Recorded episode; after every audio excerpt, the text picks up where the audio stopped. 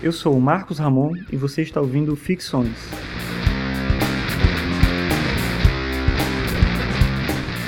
Esse é o episódio 41 e o tema de hoje é: O discurso acadêmico é uma farsa?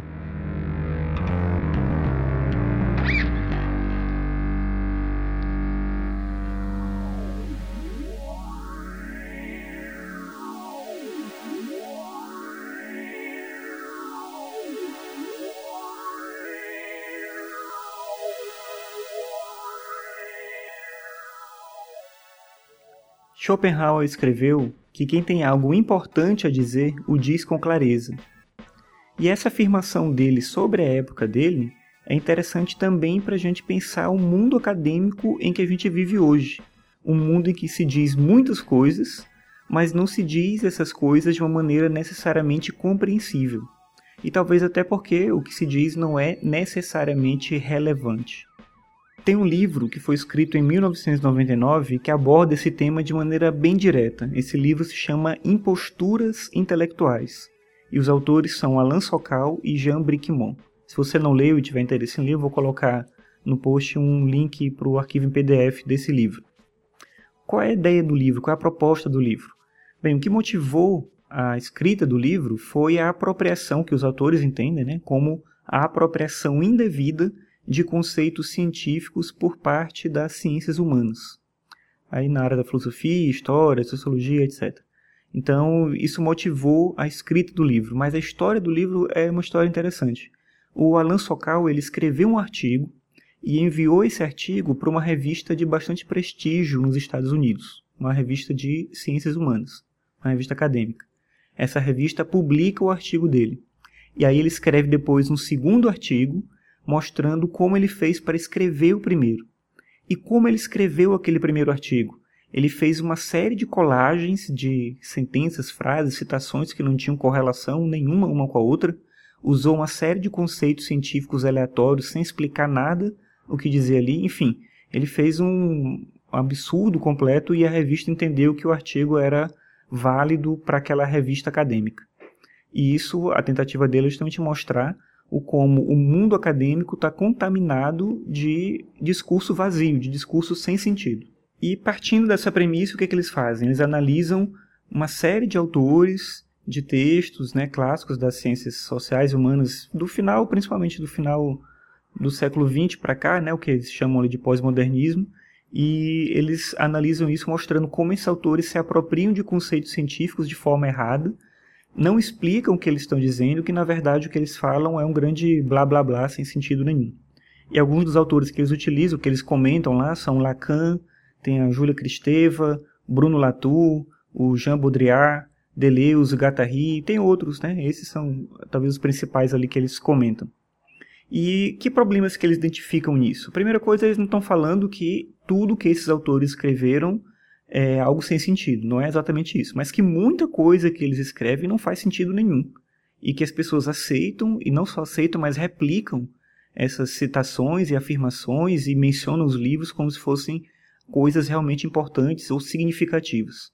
Eu trouxe aqui dois exemplos que eles utilizam logo no começo para entender o tipo de discurso que eles estão criticando.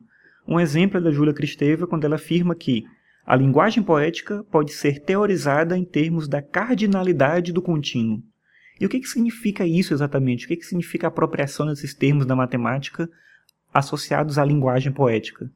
Como eles dizem, não significa absolutamente nada, ela não faz a menor questão de explicar ou de tentar ajudar o leitor a entender o porquê ela faz uso desses termos em relação ao discurso poético. Um outro exemplo que eles utilizam é o exemplo do Baudrillard, em que ele diz o seguinte: ele afirma que a guerra moderna ocorre no espaço não euclidiano que, que significa exatamente dizer que a guerra ocorre num espaço não euclidiano? É exatamente o que você está pensando, significa nada. Claro que aqui eu estou pegando duas citações isoladas, você vai dizer, ah, mas isso está sendo injusto, tem que ver o contexto e tudo. Então, no livro, se você ler o livro, você vai perceber que eles trazem esse contexto. Eles botam as citações, citações bem longas, às vezes de mais de uma página, para mostrar justamente o contexto da obra, a análise, eles explicam os conceitos científicos, eles mostram como aquela apropriação do conceito ela não faz sentido ali. Eles mostram, por exemplo, que o conceito de rizoma, utilizado em Deleuze, que muita gente reproduz, é um conceito completamente errado na maneira como ele utiliza.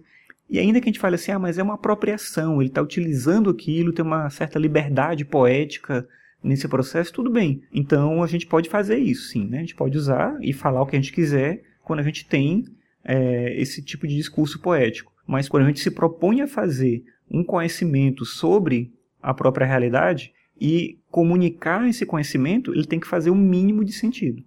E aí o que eles comentam, e o que eu acho que faz de fato bastante sentido, é que esses autores procuram uma certa ostentação da erudição. Então, é algo que na lógica a gente chama de falácia do recurso à autoridade, que serve tanto quando a gente utiliza a autoridade de alguém, quando a gente menciona alguém para justificar uma ideia nossa, mas também, nesse caso, a construção de uma autoridade autoadquirida, digamos assim. Então, o que acontece aqui, o que o autor menciona, e eu acho que faz muito sentido, é uma certa ostentação da erudição.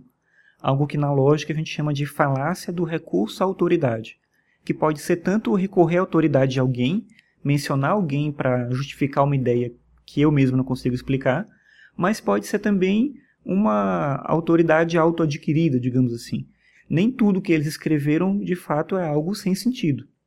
Então, a partir do momento que esses autores adquiriram uma certa notoriedade, um certo respeito no mundo acadêmico, eles passam então a falar sobre qualquer coisa de qualquer jeito, e as pessoas então começam a aceitar aquele discurso. E não só aceitam o discurso, como replicam esse discurso. E esse é o maior problema, talvez, o fato de que as pessoas passam a aplaudir, a elogiar um tipo de produção acadêmica que não faz sentido nenhum, que a gente nem sequer consegue entender. Um exemplo totalmente contrário a isso, que eu acho que é bom mencionar aqui como contraste, é o exemplo do Jorge Luiz Borges. Em 1976, o Borges foi convidado para fazer uma palestra em um congresso que ocorreu em Washington sobre Shakespeare. E ele vai fazer a palestra, o título da palestra dele é O Enigma de Shakespeare. O Borges já era cego nessa época, então levam ele até o local onde ele vai sentar para poder falar para a plateia. O auditório está lotado, as pessoas aplaudem quando ele chega, né, porque ele já é alguém muito famoso ali. E aí ele começa a falar, só que o microfone está muito distante. E o som não sai direito, as pessoas não conseguem ouvir o que ele está falando. Ninguém, ele é cego, então ele não sabe bem o que está acontecendo ali. Ninguém consegue ter a coragem de ir lá e, e interromper ele para ajeitar o microfone e, e permitir que a palestra ocorra da melhor maneira possível. E deixam ele falando. Ele fica falando durante quase uma hora sem ninguém, quase ninguém no auditório conseguir ouvir o, o que está acontecendo.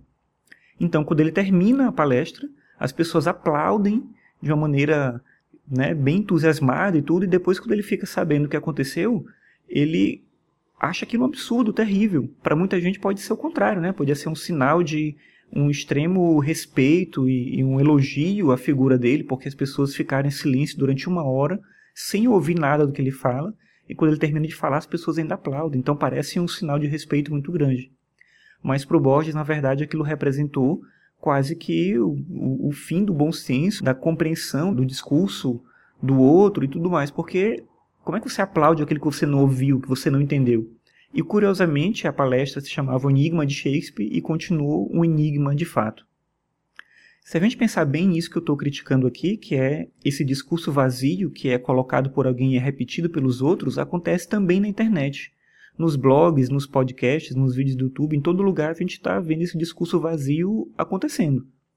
É, nos assuntos sobre os quais eu acho que eu tenho alguma coisa a falar e, e em relação àquilo que eu estudo mais, que é filosofia, comunicação, arte, esses temas que são mais próximos de mim, e eu sempre acompanho os blogs, os podcasts que falam sobre isso, os vídeos e tudo, eu vejo muita gente falando um monte de barbaridade o tempo todo.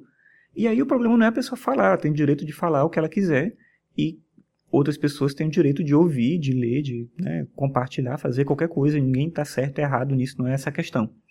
Mas o problema é que essas pessoas falam com uma segurança tão grande sobre aquilo que elas não entendem, que quem escuta acha que de fato aquilo faz sentido quando não faz. E em muitos casos, desses ainda mais graves, as pessoas cobram para ensinar aquilo que elas não sabem. E aí deixa de ser só a pessoa acreditando que está falando algo que faz sentido sem saber falar sobre aquilo aí passa a ser de fato mau caráter mesmo, né? Então a pessoa está agindo de má fé com o outro. Ela está fazendo um blá blá blá qualquer acadêmico que as pessoas compram aquilo acreditando que faz sentido, quando na verdade não faz. porque efetivamente elas não sabem sobre o que elas estão falando. E claro, a gente que está do outro lado, ouvindo, lendo, assistindo esses vídeos, a gente não tem como ter essa medida do que é certo e o que é errado. Então qual é a solução? É não ter acesso a mais nada? Não é exatamente essa a questão. A lição, talvez, que a gente pode tirar do livro, e disso aqui que eu estou falando sobre a internet, pensando na mesma relação, é que pessoas mal intencionadas existem, e considerando que elas existem, a gente tem que construir, de certa forma, uma estratégia pessoal para adentrar nesse mundo acadêmico, entender o que ele, como ele funciona, né? Então tem um linguajar que é próprio ali que talvez faça sentido, mas eu ainda não entendo, mas tem um ponto que não necessariamente o problema está comigo. Então, quando você não entende um texto, quando você não entende o que alguém está falando, quando você não compreende algo, o problema não necessariamente está com você, talvez esteja nisso que está sendo anunciado de forma errada, porque a pessoa é incompetente para falar sobre aquele assunto, isso já é muito ruim. Ou então, pior, ela está agindo de má fé e está tentando enganar você falando qualquer coisa de uma maneira confusa e você vai aceitar aquilo. Então, é preciso aqui, nesse caso, o óbvio, o bom senso, o senso crítico de consultar várias fontes, de não acreditar na primeira opinião que aparecer, de não entender qualquer pronunciamento, qualquer fala, qualquer texto como verdade. Então cabe aqui muito esse cuidado. E de certa forma não é exatamente isso a filosofia. Se a gente pensar bem, a filosofia não é um saber confuso. A filosofia é e sempre foi um tipo de conhecimento que fala sobre a realidade. E se fala sobre a realidade, é preciso se comunicar esse conhecimento de forma clara, de forma compreensível, para que outras pessoas que estão interessadas no processo do filosofar possam acessar a esse conhecimento. Então, essa é a lição principal que eu acho que a gente tira dessa discussão. E aí, tentando responder a pergunta lá do início, o discurso acadêmico é uma farsa? Bem, eu acho que não.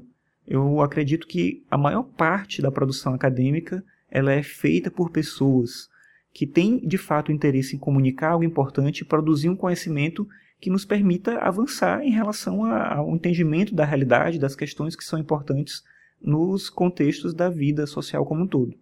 Mas, de novo, voltando ao que eu acabei de falar da Gorinha, existem pessoas mal intencionadas em todas as áreas, no mundo acadêmico não é diferente.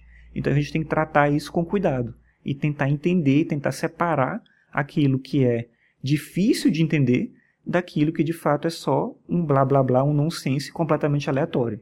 E aí entenda o que eu quero dizer. Não estou dizendo que todo conhecimento tem que ser útil do ponto de vista prático. Tem muita coisa inútil que é extremamente interessante e necessária. Mas o conhecimento acadêmico, quando ele se propõe tratar da realidade, comunicar algo, ele definitivamente precisa fazer isso com clareza. E nem sempre é isso que a gente encontra.